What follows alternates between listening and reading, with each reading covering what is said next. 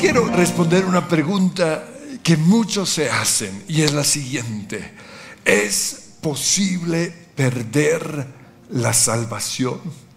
Ahora, en mi caso personal, yo sé que no voy a perder mi salvación. Lo sé porque soy salvo por gracia, pero también porque yo sé que Dios me va a mantener firme en el camino. Pero la otra razón por la cual tengo esa seguridad es porque he tomado la decisión de oír la voz del Señor y de obedecerlo, de seguirlo. Pero yo no puedo decir lo mismo con respecto a otras personas. Y, y, en la Biblia encontramos versículos que nos dan la idea de que la salvación se puede perder pero otros nos dan la idea de que la salvación no se puede perder.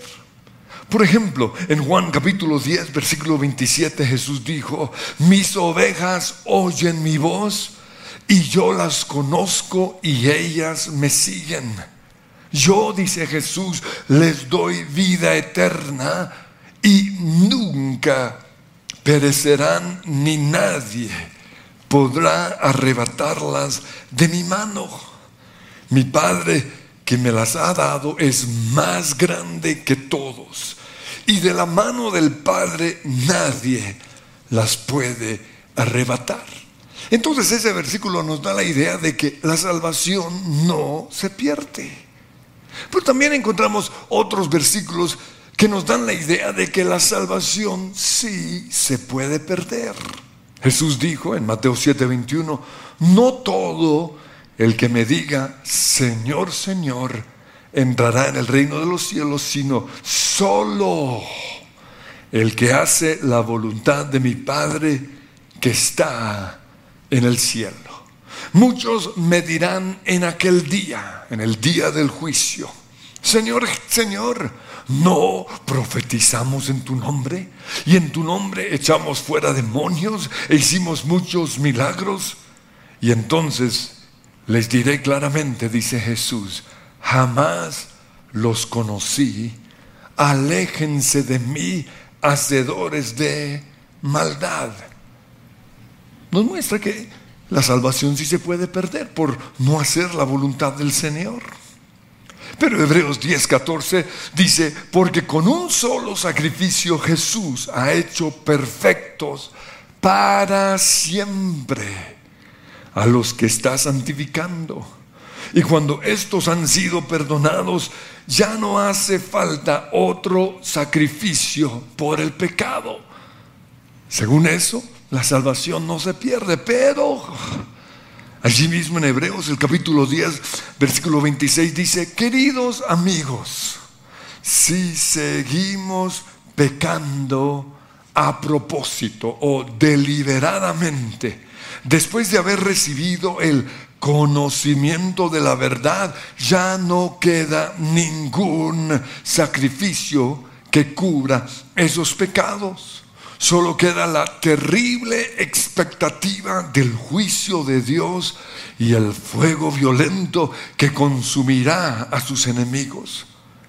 En el Antiguo Testamento, cualquiera que rechazaba la ley de Moisés moría irremediablemente, simplemente por el testimonio de dos o tres testigos. Por eso, ¿cuánto mayor castigo piensan ustedes que merece el que ha pisoteado al Hijo de Dios, que ha profanado la sangre del pacto por la cual había sido santificado y que ha insultado al Espíritu de la gracia. Recuerden que la Biblia no se contradice, sino que se complementa. Por esa razón nos tenemos que asegurar que en lo que nosotros creemos estén estas dos verdades, que estas dos verdades se complementen. Con respecto a la perder o no perder la salvación, hay dos interpretaciones principales. La primera es lo que se conoce como la perseverancia de los santos. Y esta interpretación afirma que una vez una persona es salva, seguirá creyendo en Dios y teniendo buenas obras toda su vida y por esa razón es imposible que esa persona pierda su salvación. Para los que creen esto, si alguien se aleja de Dios es porque nunca fue salva. Y simplemente dicen eso, ¿no? Ese se, alejó de Dios, ah, es que no, era salvo, simplemente era un seguidor. Y, esta interpretación se fundamenta en versículos como el siguiente, 1 Pedro 1 del 3 al 5, dice, alabado sea Dios, Padre de nuestro Señor Jesucristo por su gracia, por su gran misericordia, nos ha hecho nacer de nuevo mediante la resurrección de Jesús para que tengamos una esperanza viva y recibamos una herencia. Tal herencia está reservada en el cielo para ustedes, a quienes el poder de Dios protege. Eso muestra que cuando somos salvos, Dios mismo nos protege para que no nos desviemos, para que no nos alejemos. Dice que el poder de Dios protege mediante la fe hasta que llegue la salvación que se ha de revelar en los últimos tiempos. Pero tristemente algunos han llevado esta interpretación al extremo de decir salvos, siempre salvos. Y dicen que nada nos podrá separar del amor de Dios, como lo dice la Biblia, pero añaden, ni siquiera el pecado. O sea, yo puedo seguir pecando, pero como yo ya soy salvo, no voy a perder mi salvación porque nada me podrá separar de la gracia. Y esto ha dado como resultado la formación de sectas terribles, en donde se practica la poligamia por los líderes. Y no solo eso, esto da permiso a que la gente peque. ¿Y qué si por enseñar esto personas se vayan al infierno? Recordemos que Jesús dijo, Mateo 7:21, no todo el que me dice, Señor, Señor, no todo el que se pone en pie y acepta con su boca a Jesús como Señor y Salvador, entrará en el reino de los cielos, sino solo el que obedece la palabra, el que hace la voluntad del Señor. Ahora, la razón principal por la cual los calvinistas creen que es que la salvación no se pierde o que es imposible que una persona pierda su salvación es porque ellos creen en la predestinación. Y ellos creen que esa persona fue predestinada para ser salva. Entonces, si Dios la predestinó para ser salva, tiene que ser salva. Aunque peque o no peque. Es cuestión de predestinación. Y se basan en versículos como Romanos 8, 29 al 30, en donde dice, pues Dios conoció a los suyos de antemano y los eligió para que llegaran a ser como Jesús, como su Hijo. Y después de haberlos elegido, en otra traducción dice predestinado, Dios los llamó para que se acercaran a Él, es decir, Dios los atrajo. Y una vez que los llamó, los puso en la relación correcta con Él y luego de ponerlos en la relación correcta con Él, les dio su gloria. Y esto es la palabra de Dios. Y como dije antes, la Biblia no se contradice. Entonces, mi interpretación, lo que nosotros creemos, tiene que estar de acuerdo con esto. Yo creo que cuando la Biblia habla de los predestinados o los escogidos, yo creo que se está refiriendo es a la iglesia, no a individuos de manera personal. Yo creo que los predestinados o los escogidos en el Nuevo Testamento somos la iglesia. Así como en el Antiguo Testamento el pueblo elegido, escogido, podríamos decir predestinado por Dios, era Israel. A partir de la cruz, los escogidos somos nosotros, pero no como individuos, sino como iglesia.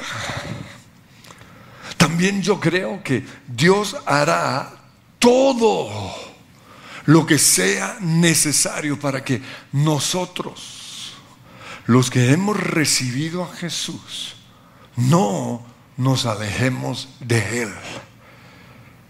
O sea, creo en la intervención divina. Como, como hay versículos que dice que, o Jesús dice, no perecerán jamás, ni nadie las arrebatará de mi mano, y mi Dios es más grande. O sea, mi Dios no va a dejar que el diablo nos aleje del Señor. Pero también yo creo que aún los salvos tienen libre albedrío. Y Dios respeta ese libre albedrío. Y tristemente algunos tomarán la decisión de alejarse. Y en casos así, aunque Dios es todopoderoso y no quiere que se pierdan, Él deja que se vayan, como lo dice Romanos 1.21. Dice, a pesar de haber conocido a Dios, a pesar de ser salvos, no lo glorificaron como Dios, ni le dieron gracias. Es decir, dejaron de venir a la iglesia, dejaron de alabar a Dios, dejaron de darle el lugar de prioridad en sus vidas. Y sigue diciendo, sino que se extraviaron en sus inútiles razonamientos. Se pusieron su razonamiento por encima de la palabra. Y se les oscureció su insensato corazón.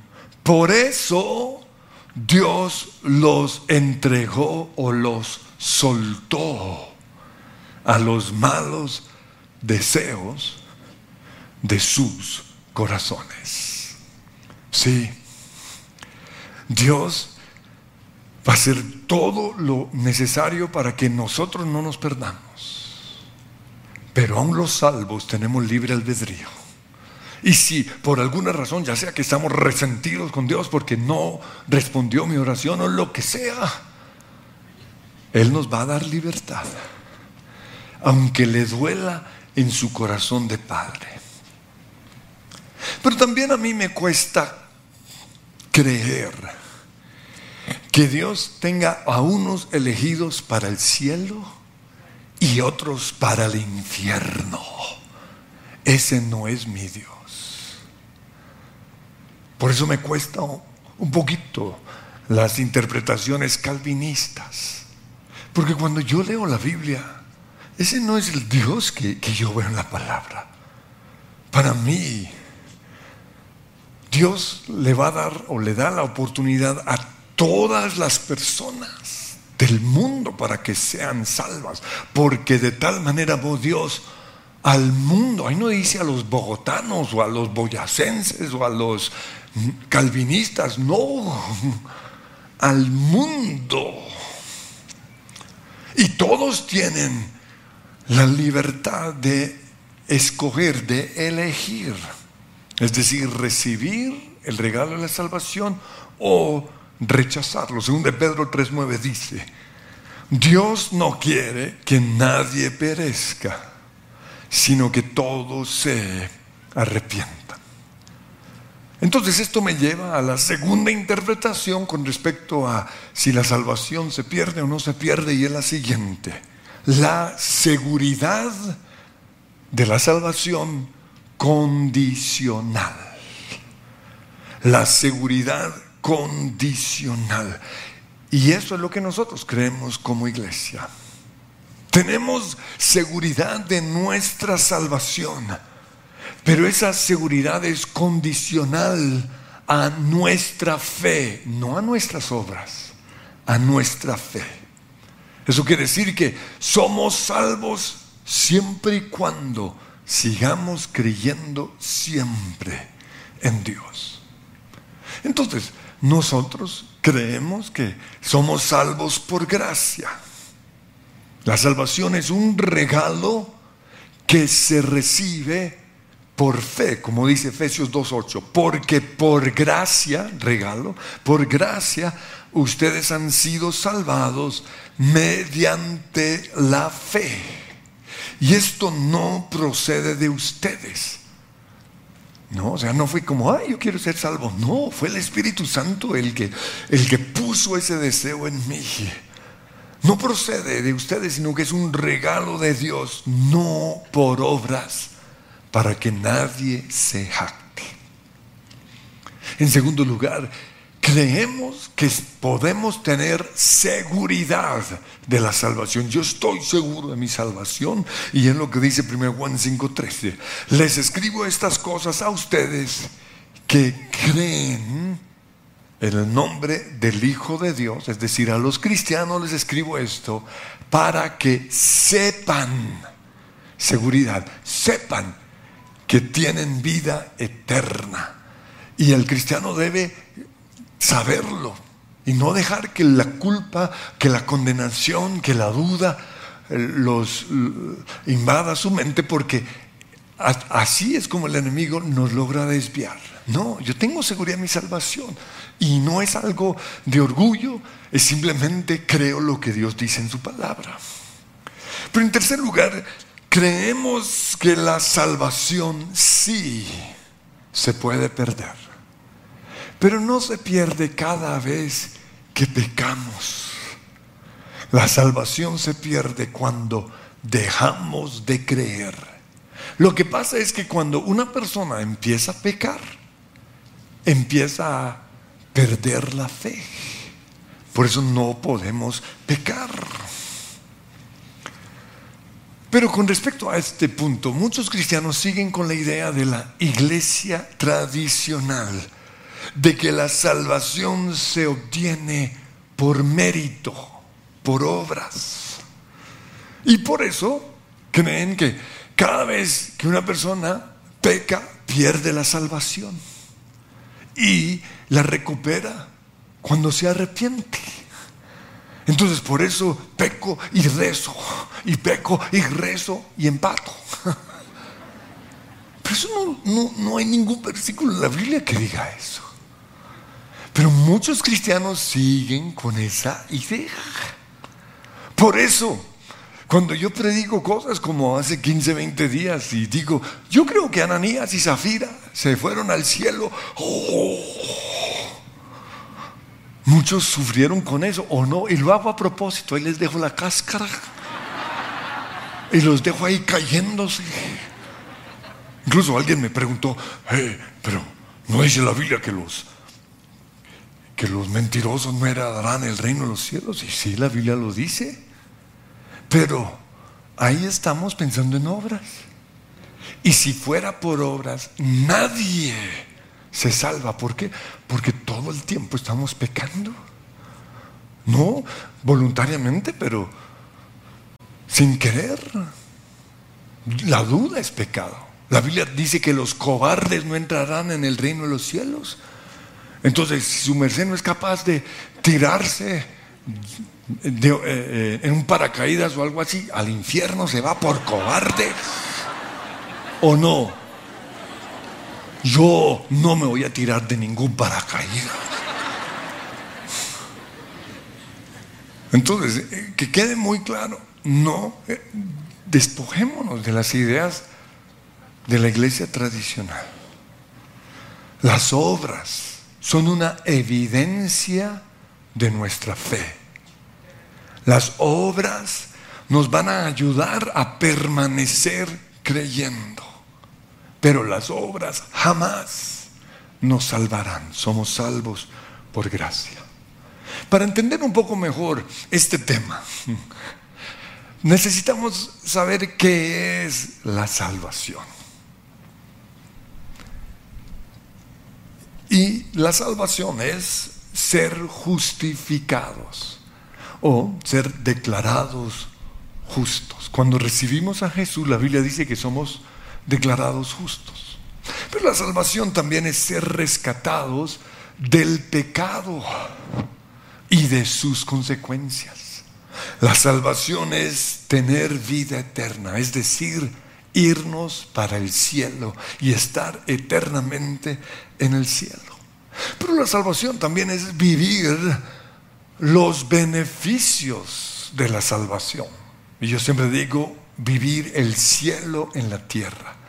Es decir, desde la tierra ya debemos estar viviendo algo de lo que vamos a vivir en el cielo. Eso quiere decir paz con Dios, quiere decir prosperidad, vida abundante, una vida con propósito. Esa es la salvación. Pero salvación es también tener comunión con Dios, porque algunos solo predican el cielo cuando yo me muera. Pero uno de los propósitos de la creación es que hablemos con Dios, que lo adoremos. Eso es salvación. Y salvación es tener al Espíritu Santo viviendo en nosotros. Entonces, si eso es la salvación, perder la salvación es perder todo esto. Perder la salvación quiere decir que nuestro nombre sea borrado del libro de la vida. Es decir, que Dios llame a Pedro, Pedro, bórreme a, a Juan Carlos. Y, si se arrepiente, ay, escríbalo otra vez. Ay, vuélvalo a borrar y escríbalo otra vez. Miren lo que dice Éxodo 32, 33. Dios le dijo a Moisés, solo borraré de mi libro a quien haya pecado contra mí. Jesús también dijo en Apocalipsis 3:22, el que salga vencedor se vestirá de blanco. Jamás borraré su nombre del libro de la vida, sino que reconoceré su nombre, Andrés, delante de mi Padre. Entonces, perder la salvación es que nuestro nombre no esté ahí.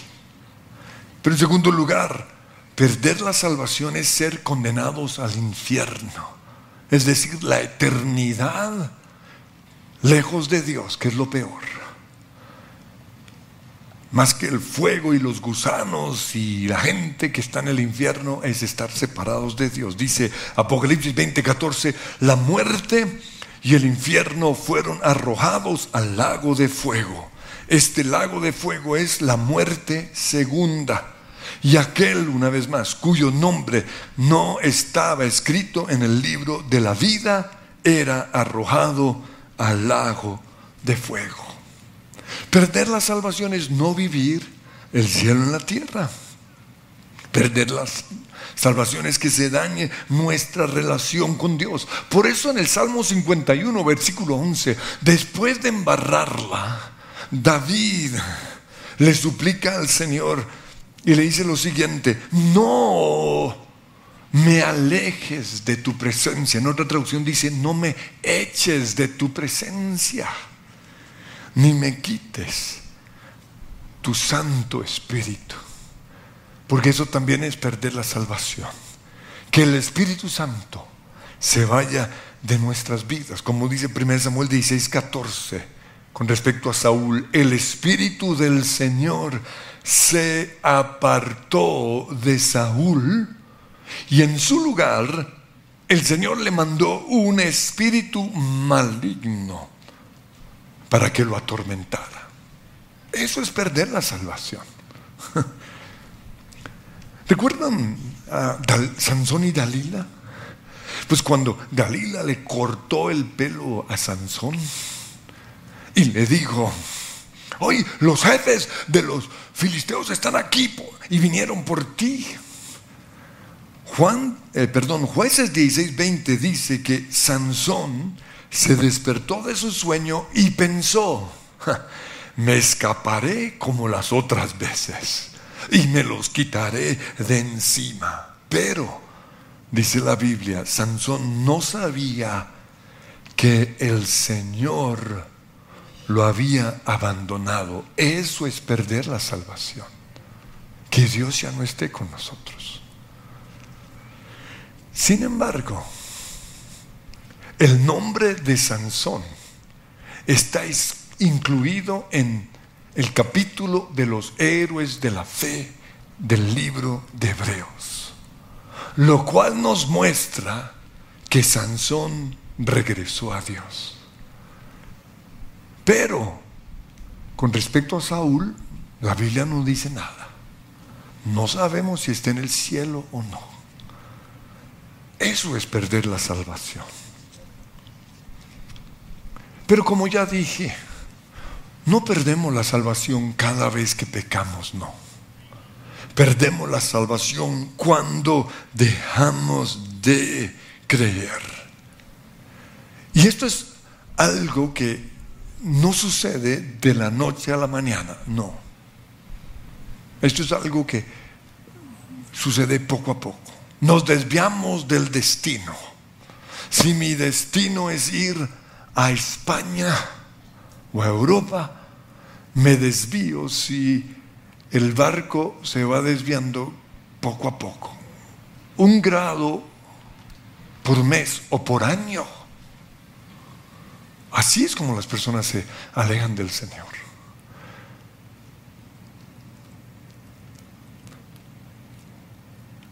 Hasta que damos un giro de 180 grados. Y de repente nos encontramos caminando en dirección opuesta a Dios y a los cristianos. Y así hay cristianos que, ah, usted sigue yendo a esa iglesia, están caminando en dirección opuesta a nosotros. Ah, usted sigue creyendo en ese Dios. Eso es perder la salvación. ¿Y cómo empieza un cristiano a desviarse del camino? Pues en primer lugar, cuando somos perseguidos. Y hoy no estamos siendo perseguidos como el pasado, que los mataban. No, hoy la persecución es psicológica. Ahora somos perseguidos por medio del contenido anticristiano de las películas y de las series que estamos viendo. Porque muchos viendo comienzan a pensar, uy, pero eso que me enseñan en la iglesia es un poco retrógrada. Así estamos siendo perseguidos, psicológicamente. Estamos siendo perseguidos por medio del bullying, el acoso, la intimidación o los comentarios anticristianos de muchas personas hoy en las redes sociales. Sin embargo, a pesar de esa presión, algunos hemos permanecido fieles, pero otros han hecho concesiones para ser aceptados por el mundo. Y esto es muy común, especialmente en los famosos, como están rodeados de, de una cultura tan anticristiana, sin darse cuenta, se han estado desviando. Y ya hoy no vienen a la iglesia, ya no leen la Biblia, ya no son apasionados como antes. Aún iglesias y denominaciones enteras como los metodistas y otros en Estados Unidos están haciendo concesiones con respecto a lo que ellos creen. ¿Por qué? Porque se dieron a la presión. La persecución de hoy es la presión. Pero también nos vamos desviando cuando empezamos a cuestionar a Dios. Cuando empezamos a cuestionar ciertos versículos. O sea, el cristiano no cuestiona ni un solo versículo. Y empezamos a cuestionar todo lo que hacen y creen en la iglesia o los cristianos. Pero también empezamos a desviarnos cuando oímos ciertas voces. Y en este tiempo de pandemia, este tiempo en el cual hemos tenido iglesia virtual, es muy fácil desconectarme de la iglesia. A ah, esa predicación no me gusta, voy a ver qué están predicando en este lado. Y créame, no tengo problemas con eso, no tengo problemas de inseguridad. Pero el enemigo puede ponerle una voz en donde va a sembrar cizaña en contra de la iglesia, en contra de Dios. Semillas de rebeldía y de división. Miren lo que dice 1 Timoteo 4.1. El Espíritu dice claramente que en los últimos tiempos, y estamos viviendo los últimos tiempos, algunos abandonarán la fe. Nos alejamos de Dios cuando qué? Dejamos de creer, abandonamos la fe para seguir a inspiraciones engañosas. Wow.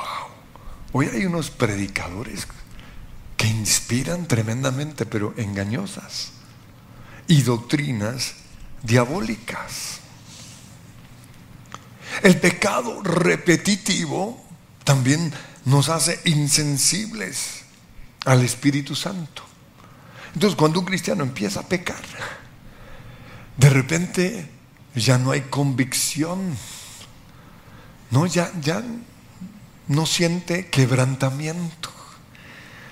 Y el pecado se vuelve una costumbre que los aleja de Dios. Hebreos 3:12 dice, cuídense hermanos de que ninguno de ustedes tenga un corazón pecaminoso e incrédulo que los haga apartarse de Dios. Y poco a poco nos vamos desviando de todo lo que tenga que ver con Dios. De los cristianos, de mis amigos, del grupo de conexión, de la oración, de la iglesia, de la alabanza me voy desviando hasta que dejamos de creer en Dios. Lucas 8:13 dice, los que están sobre las piedras son los que reciben la palabra con alegría cuando la oyen, pero no tienen raíz. Estos creen por algún tiempo, pero se apartan cuando llega la prueba. Y Hebreos 6 dice, es imposible, versículo 4, que renueven su arrepentimiento. Aquellos que han sido una vez iluminados, que han saboreado el don celestial, que han tenido parte en el Espíritu Santo y que han experimentado que la buena palabra de Dios y los poderes del mundo venidero. Y después de todo esto se han apartado es imposible.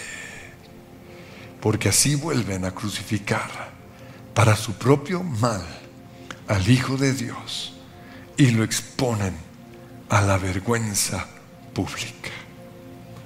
Perdemos la salvación cuando de repente damos un giro, no de repente, poco a poco, damos un giro de 180 grados y nos encontramos caminando totalmente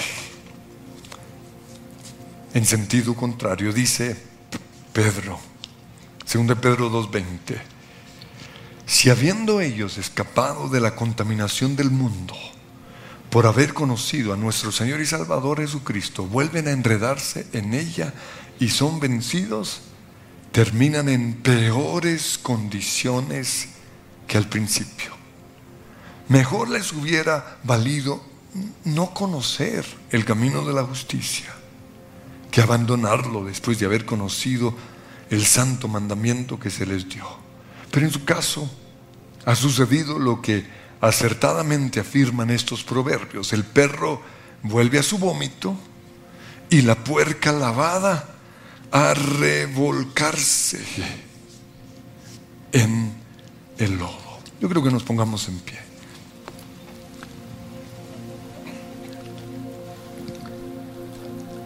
Y Señor, hoy te damos gracias porque la salvación es por gracia.